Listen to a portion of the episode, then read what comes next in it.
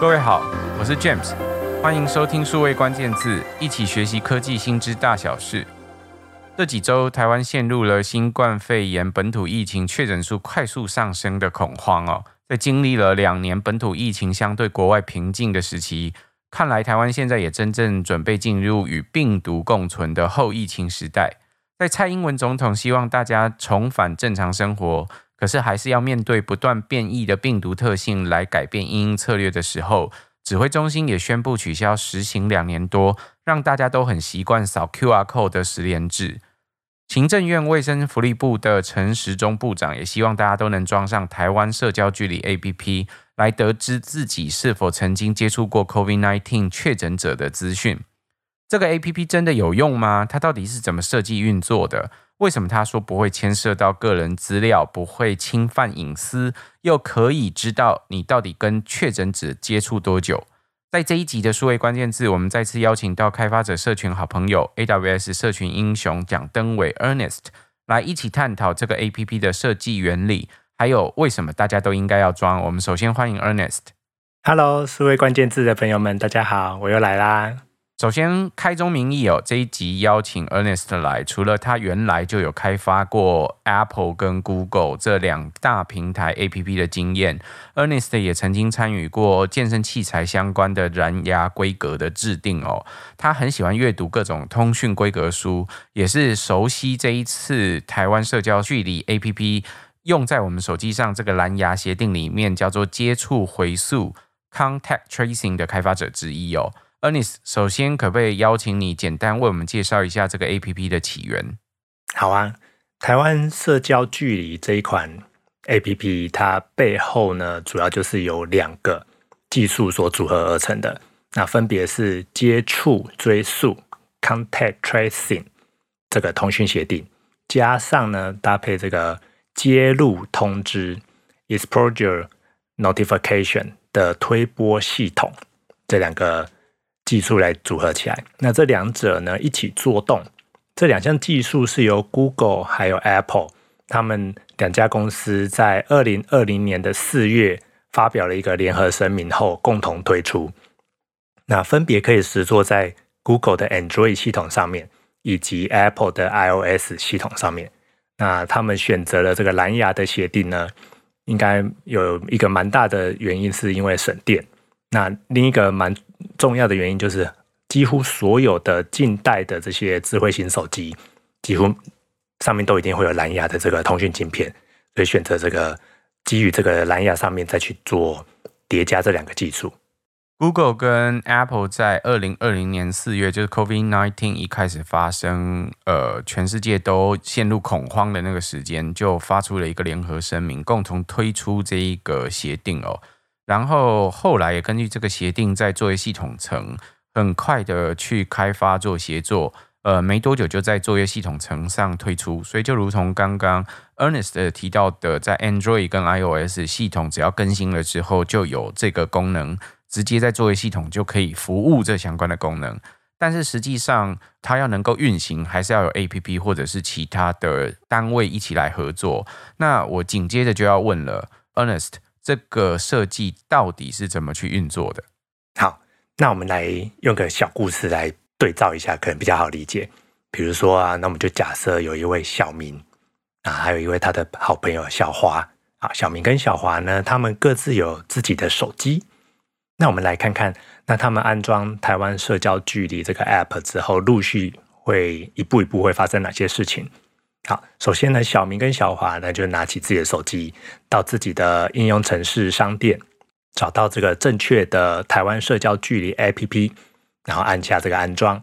那安装好了之后呢，就你就点一下呢，执行这个 App。这个 App 会在手机里面，自己的那只手机里面乱数建立一个不重复的数字啊，它是一个代号。好，那比如说，好，小明按下去之后，小明那只手机里面可能就叫做一九八四。那小华按下去之后，小华那只手机呢，里面可能叫做啊九五二七。好，那所以在这个一开始的时候，这只台湾社交距离 APP，它根本就不认识小明跟小华。那这个 APP 呢，它只知道它自己叫做哦，在小明的手机上面，这个 APP 知道自己叫做一九八四。那或者在小华的手机上面叫做自己叫做九五二七，没有了，就没有别的了啊。这个 app 不会知道姓名，没有电话，没有啊地址，没有联络人，甚至什么 GPS 坐标，想要窃听你的麦克风旁边的声音，通通都没有。这些诈骗集团手上可能都有的资料，这个 app 通通都拿不到。好，那我们接下来就来看喽。那这个 app 它接下来要干嘛？好，那接下来做的第一件事情就是开始广播。那广播什么呢？广播就很像里长啊，他用大声公说：“张君雅小妹妹，你家的泡面已经煮好了，我呃，你阿嬷限你一分钟之内赶快回去吃。”好，这是里长用大声公用广播的嘛，哈，啊，小妹妹就回去吃。啊，但这个 app 的广播它做得很简单啊，它要省电嘛，哈，所以它这个广播就只做说好。我是一九八四，我是一九八四，我是一九八四，我是一九八四啊！或者另一只手机，它就一直广播说：“我是九五二七，我是九五二七，我是九五二七。”好，所以第一步呢，它它就做广播。所以对小明和小华来说，小明的那一只 APP 只知道自己叫做一九八四，小华的那只 APP 只知道自己叫做九五二七。然后他们这两只手机会透过蓝牙一直广播。小明的那一只手机就会一直对外用蓝牙广播，告诉大家我是一九八四。对，然后如果是小华的那一只呃手机，就会用蓝牙透过也是一样在广播，告诉大家我是九五二七。对，基本上他们两个 APP 只知道这样的状态。是的，而且这样子超省电的。OK，那接下来开始大家都会广播，听到广播的时候可以做些什么？好，那接下来听到广播的时候呢，这个 App APP 它就要做第二件事情。他就要做笔记啊，写日记啊，啊，他这怎么写呢？他就说几年几月几日几点几分几秒哦，我有听到有人说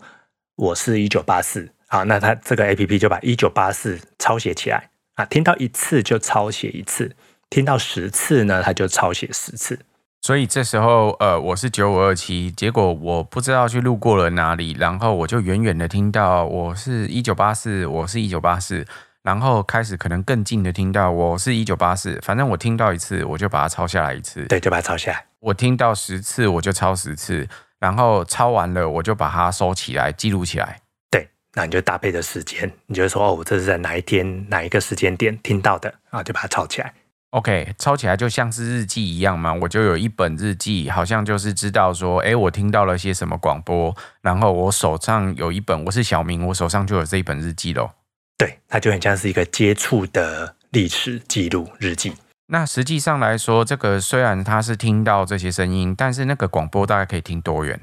啊？那这个范围的多广啊？理论上呢，就是小明和小华的手机，它基本上应该都是在市面上买到的这种标准蓝牙规格的手机。嗯，那蓝牙的规格是蛮严谨的，它出这种手机出货之前呢，都要经过蓝牙认证，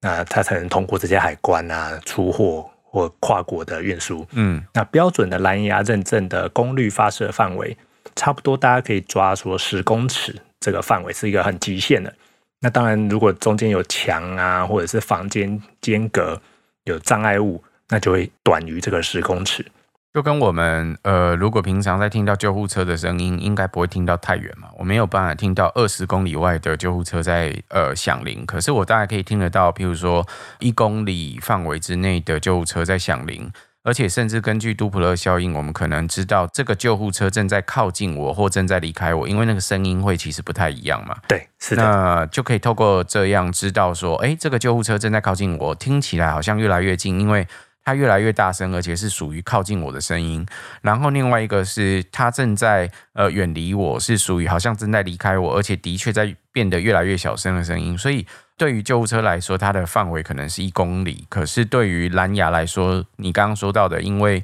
协定加上各国法规的规定，NCC 啊，各国都一样有通讯委员会的标准，大概就是十公尺，只能听到十公尺之内的范围。对的，它不能超出这个功率的发射范围。就像很多行销人他们熟悉的前几年应该也流行了一阵子的那个蓝牙 Beacon，那基本上这个他们使用同样的技术。OK，所以呃，事实上这其实真的设计来看起来蛮符合就是接触的需求，因为我们要知道的就是距近距离接触多久的时间嘛，所以呃，在距离上的需求是可以满足这个要求的，难怪蓝牙会被选择是。呃，在做这个接触日记的时候一个重要的标准。好，那我现在有抄好这个日记了之后，接下来我要呃怎么办呢？所以接下来呢，比如说小明跟小华他们在四月一号啊跑去吃了一个愚人节大餐啊，那两个人就吃大餐嘛，拿下口罩，那密切接触了超过两分钟。那不但大口吃的蛋白质啊，然后哈哈大笑啊，然后聊了很多天。那过了几天呢？比如说四月四号，哎，小明确诊了，这个一九八四确诊了，所以这小明呢就很善尽公民义务，他就拿起他的这个台湾社交距离 APP，然后把一九八四这个号码呢，这只手机标示为确诊。那这个时候 APP 就会把一九八四这个代号上传到公共卫生机构，比如说台湾的机关署的这个主机。那只有上传这一个代号乱数的这个代号，那我猜应该有附上这个确诊日期。好，那接下来呢，公共卫生机构就会透过第二个技术，叫做接入通知推播系统的这个主机，通知自己所管辖的区域里头所有的 APP，好，跟所有的 APP 说，来，请抄写一九八四这个代号。啊，一九八四这个代号刚刚回报确诊了，四月四号回报确诊了，请大家自己的手机呢，啊，自己检查你的接触日记里面有没有抄写到一九八四这个代号。那如果没有，那就是在范围内没有接触到。那如果有，那就可以算出，刚刚我们有说，听到一次就要抄一次啊，听到十次就要抄十次，所以就可以推算出接触的时间长度。所以对于呃小明来说，他是四月四号确诊，但是那个是确定他得到了 COVID-19 或者是有相关的症状，可能呃在他确诊的同时才会回推说他可能接触到的时间有哪些，所以哪些是风险范围嘛？那呃确诊他可能同时还要包含很多步确认的步骤，这是医学上的步骤，我们在这里可能就不多谈。但是呃对于呃整个工位系统来说，这时候呃。疾管署就拥有了小明在呃四月四号回报他确诊，然后确诊的接触可能的风险范围是在哪些时间点？那有了这些时间点之后，他就可以公告给所有的这个有安装这一个在台湾机关署所管的这些 APP 底下的呃这些 APP，告诉他们说，哎，一九八四这个代号在哪几个时间到哪几个时间里面是风险确诊的时间哦。那这时候对于我补充一点，刚刚的这个。呃，机关署的这个接入通知的推播系统只知道一九八四啊，这个系统不知道小明，也不知道小明，但是知道时间吗？知道时间，应该会知道确诊日期，知道呃，就看他上传的时候，因为我自己还没实际填过，那我猜他会填一下确诊的日期资讯。我这边的知道时间吗？意思是我要问说，知道他从确诊日期回推可能具有风险的时间。应该是知道的，对，应该是知道的。所以这个，比如说四月五号这个接入通知的推播系统推播一九八四这个号码出去的时候，那小华的那只手机就会对到，就会收到一九八四这个代号。那小华的手机就会回头追溯，说：“哦，我这手机有一九八四这个代号，哎，哦，我是在四月一号的时候跟他接触了几分钟或几个小时。”那所以对于小华这只手机来说，他会得到说，诶，我在四月一号有接触到确诊者，这个确诊者很有可能是有风险的，所以我也要留意了，呃，或者是甚至我是不是要开始做这个居家自主管理了？可是事实上，他除非自己去回想自己的日期，那一天是做了哪些事情，包含跟小明接触，否则对小华来说，他也。是在系统上不会直接跳出是小明呃已经确诊了这个讯息嘛？对于小华来说，他是不知道的。对，小华不知道是小明，对，对他只能自己推理。对，OK，所以事实上，大家如果真的要看接触时间，都只能随着自己的日期去看自己可能碰到谁。那呃，应该很少人的工作是呃随时大概都在接触不一样的人，有大量的接触点，不然通常都是。一段时间跟一段人是呃密集的在接触，所以我想自己推回那个时间，大概会知道可能接触的有谁，对，现场有哪些人等等的，所以呃知道可能是小明确诊，其实是靠自己朋友之间的联络，或者是靠呃回推自己的这个行事历的时间才知道这些资料的。对对。那 Ernest，如果既然这样子看起来好像不太会侵犯到个人隐私，那为什么大家还会有忧心这个 APP 是不是会有疑虑？嗯嗯，其实啊，大家生活中可能已经在使用很多常用的 APP 啊。常用的这些 A P P，搞不好都比这支台湾社交距离 A P P，呃，我们可能更要担心个人隐私的问题。但这个我们以后再来数位关键字再来详细再再聊。那当时呢，Google 跟 Apple 在设计这个呃架构的时候，它运用了很多巧思，帮大家做到各种的隐私保护。那比如说 Google、Apple，他们在呃我们刚刚聊到的这两个技术，一个叫做接触追溯的通讯协定。那加上了这个接入通知的推播系统，来组合出这个 APP。那实际上的使用情境，我们可以把它分成它类似是三个阶段。第一个阶段就是接触，也就是一个人广播，那另一个 APP 抄写，然后这是接触的日志。那第二个部分呢，就会去推播通知。那推播通知是由这个各地的公共卫生机构，比如说疾管署。啊，来进行这个推播通知的主机。那第三个步骤呢，就是收到了这个号码啊，刚刚收到一九八四，好，所以回到大家每只手机里面来追溯自己的抄写的日志。那这个 APP 呢，基本上它都是由各个国家啊、各个地区的在地的公共卫生机构来做维护。所以他们在 Google 跟 Apple，他们一开始就很重视这个隐私的问题。所以他们在联合声明啊，还有规格文件中，都有一直强调公共卫生机构这个 Public Health Authority 的这个角色。所以整个概念是说，由各个地方啊、各个国家、各个州政府啊自己的这个公共卫生机构，好来推动发行当地自己的接触追溯的 APP。那并且呢，在这个 APP 里头使用由 Google、Apple 所公告的这两项技术来组成这个 APP。对，像台湾的社交距离 APP，其实就是由卫生福利部疾管署来推这个台湾社交距离 APP 嘛。那我们知道，在美国各州为单位不一样，每一州都会有他们自己的卫生部或卫生局去推出这个相关的 APP。像我在加州的朋友，他们用的大概就是那个加州公共卫生部。呃，自己推的叫 CA Notify 的这个 APP，然后我知道你比较熟悉的瑞士跟欧洲也都有相对应的 APP。对，就是瑞士人他可能就会装 Swiss Coffee，然后德国人他他会装 Corona Warm App，然后爱尔兰有爱尔兰的，然后意大利有意大利的，西班牙有西班牙的。OK，那他们都用到了 Google 跟 Apple 的这个接触追溯的通讯协定，还有接入通知的推播系统。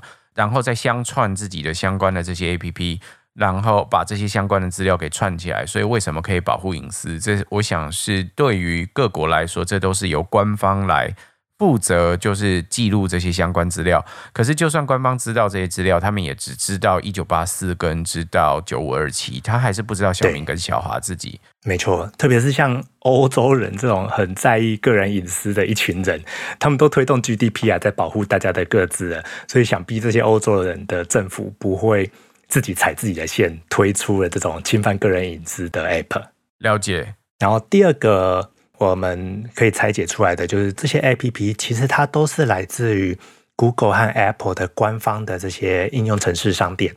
所以呢，你在安装的时候，你其实它就会跳出一个小视窗来跟你说：“哦，我要索取什么什么权限，有没有？”那大家仔细去看哦，其实这个台湾社交 APP 或者各个州政府啊，各个欧洲国家他们发行的这个 App，它其实所索取的权限呢，通常都比通讯软体还少了很多。少了超级多，比如说你主要去看，大概这个 app 会跟你要两个权限而已。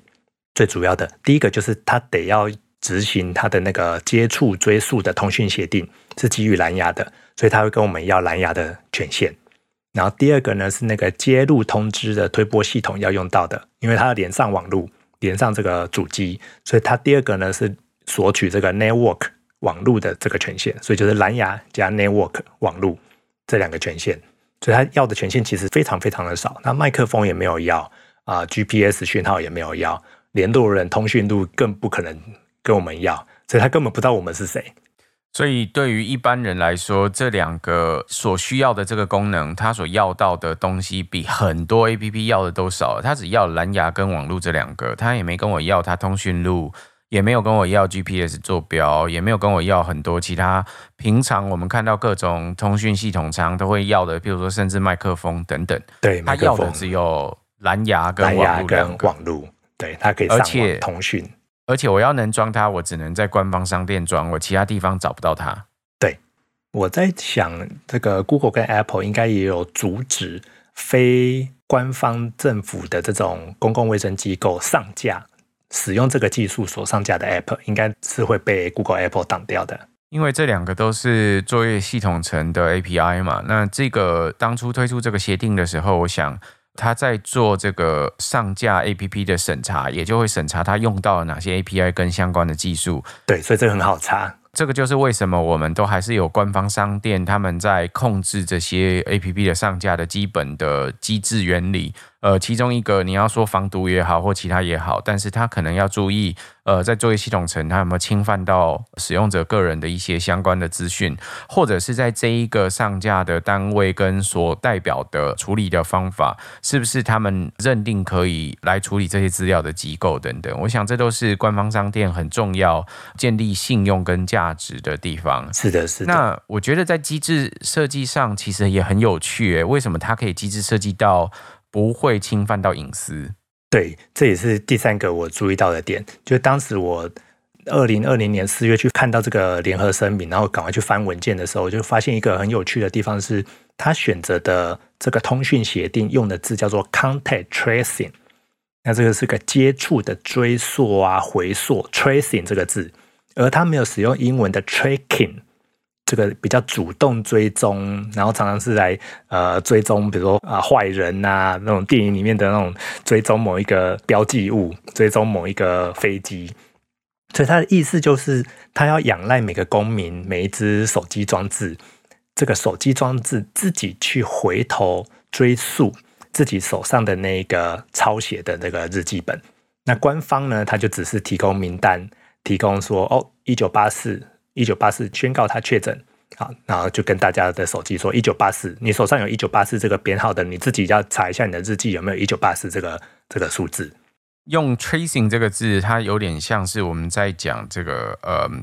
从下游到上游，在一个河流从下游到上游去回溯的这个字哦，中文是这个字，它跟 tracking 这个字其实本质上真的不太一样。Tracking 这个字比较像是主动在追踪什么东西，呃，我们可能会因为某些味道、气味去追踪，这是现在式、现在进行式，或甚至未来式，就是主动去做这件事。可是 Tracing 是有发生了什么事，我们在主动去回溯，所以这两个可能是不太一样的意思。那 Tracing 这个字的确相对 Tracking 来说，它其实就保守很多。那这也是为什么在这个协定的设计的范围上。其实非常注重每一个人的隐私，他只知道一九八四跟只知道这个九五二七这两个资料。但我想详细的呃协定它运作的这些 ID 跟 Token 都比这个九五二七或者是一九八四还复杂吧？对，它复杂蛮多的。它做了很蛮多，它真的很保护我们每个人的隐私。它做了很多层的啊、延伸跟乱数与加密，所以它会。几乎每天就会换一把钥匙来产生一个不同的1984，所以你的手机里面不会每一天每一分钟都是1984，它甚至还有一个机制是大概十到二十分钟会重新再 random 一次这个号码，所以你可能上一个分钟是1984，你下一个分钟可能是一一零三九啊等等的这些，它是会换的，所以你硬要去追踪1984，你可能也只能追踪。啊、十几分钟。今天 Ernest 来为我们介绍 Contact Tracing，就是台湾社交距离 APP 这一个现在时钟部长正在推的这个 APP，它的背后机制跟起源到底是什么？从二零二零年四月，Google 跟 Apple 推出了联合声明，然后把这一个技术协定给做出来了之后，他们也在他们的作业系统更新之后，都提供这相关的技术。然后主要跟各国的公共卫生机构合作，来推出这相关的官方 APP。这些 APP 也都只在苹果跟 Google 的这个手机的作业系统的呃官方商店上面上架，所以在这部分透过这个方法来保护你的安全。那另一方面，它的设计机制也很简单，事实上是透过乱数的方式产生 ID，然后用蓝牙的这个机制在十公尺范围内进行广播。你听到广播的这个相关的号码的时候，就把它记下来。那记下来之后，呃，有一个接触日记。等到公共卫生机构看到了哪一些是确诊者，他只知道确诊者的乱数号码。这时候他公告给你这个确诊者的乱数号码为何？进一步，请你自己去回溯比对这相关的时间，你有没有接触到这个乱数号码？如果有，你可能就有相关的接触风险，要注意是不是自己可能是新冠肺炎疫情，呃，需要做居家隔离或者是居家自我照护的人。那自己来注意自己的健康，我想这也是为什么时钟部长希望有更多人装。在台湾，他希望有超过一千两百万只以上的手机都可以主动装上这些 APP，那就有可以取代我们现在呃已经在两年内被养成习惯，都得在去任何地方的时候，手机开启我们的照相机，扫描这个 QR code，然后十连制回报的这个机制。今天非常感谢 Ernest 来为我们做分享。谢谢 James 的邀请，也很开心可以在这里跟大家分享，我就可以邀请大家一起来听数位关键字就好，就不用在其他地方要再解释很多次了。谢谢 James，也谢谢各位在线上的收听。下次如果你再被问到台湾社交距离是什么，是怎么运作的，就请他来听数位关键字吧。所以请多多帮我们转发、宣传或点赞。我们下周再会，拜拜，拜拜。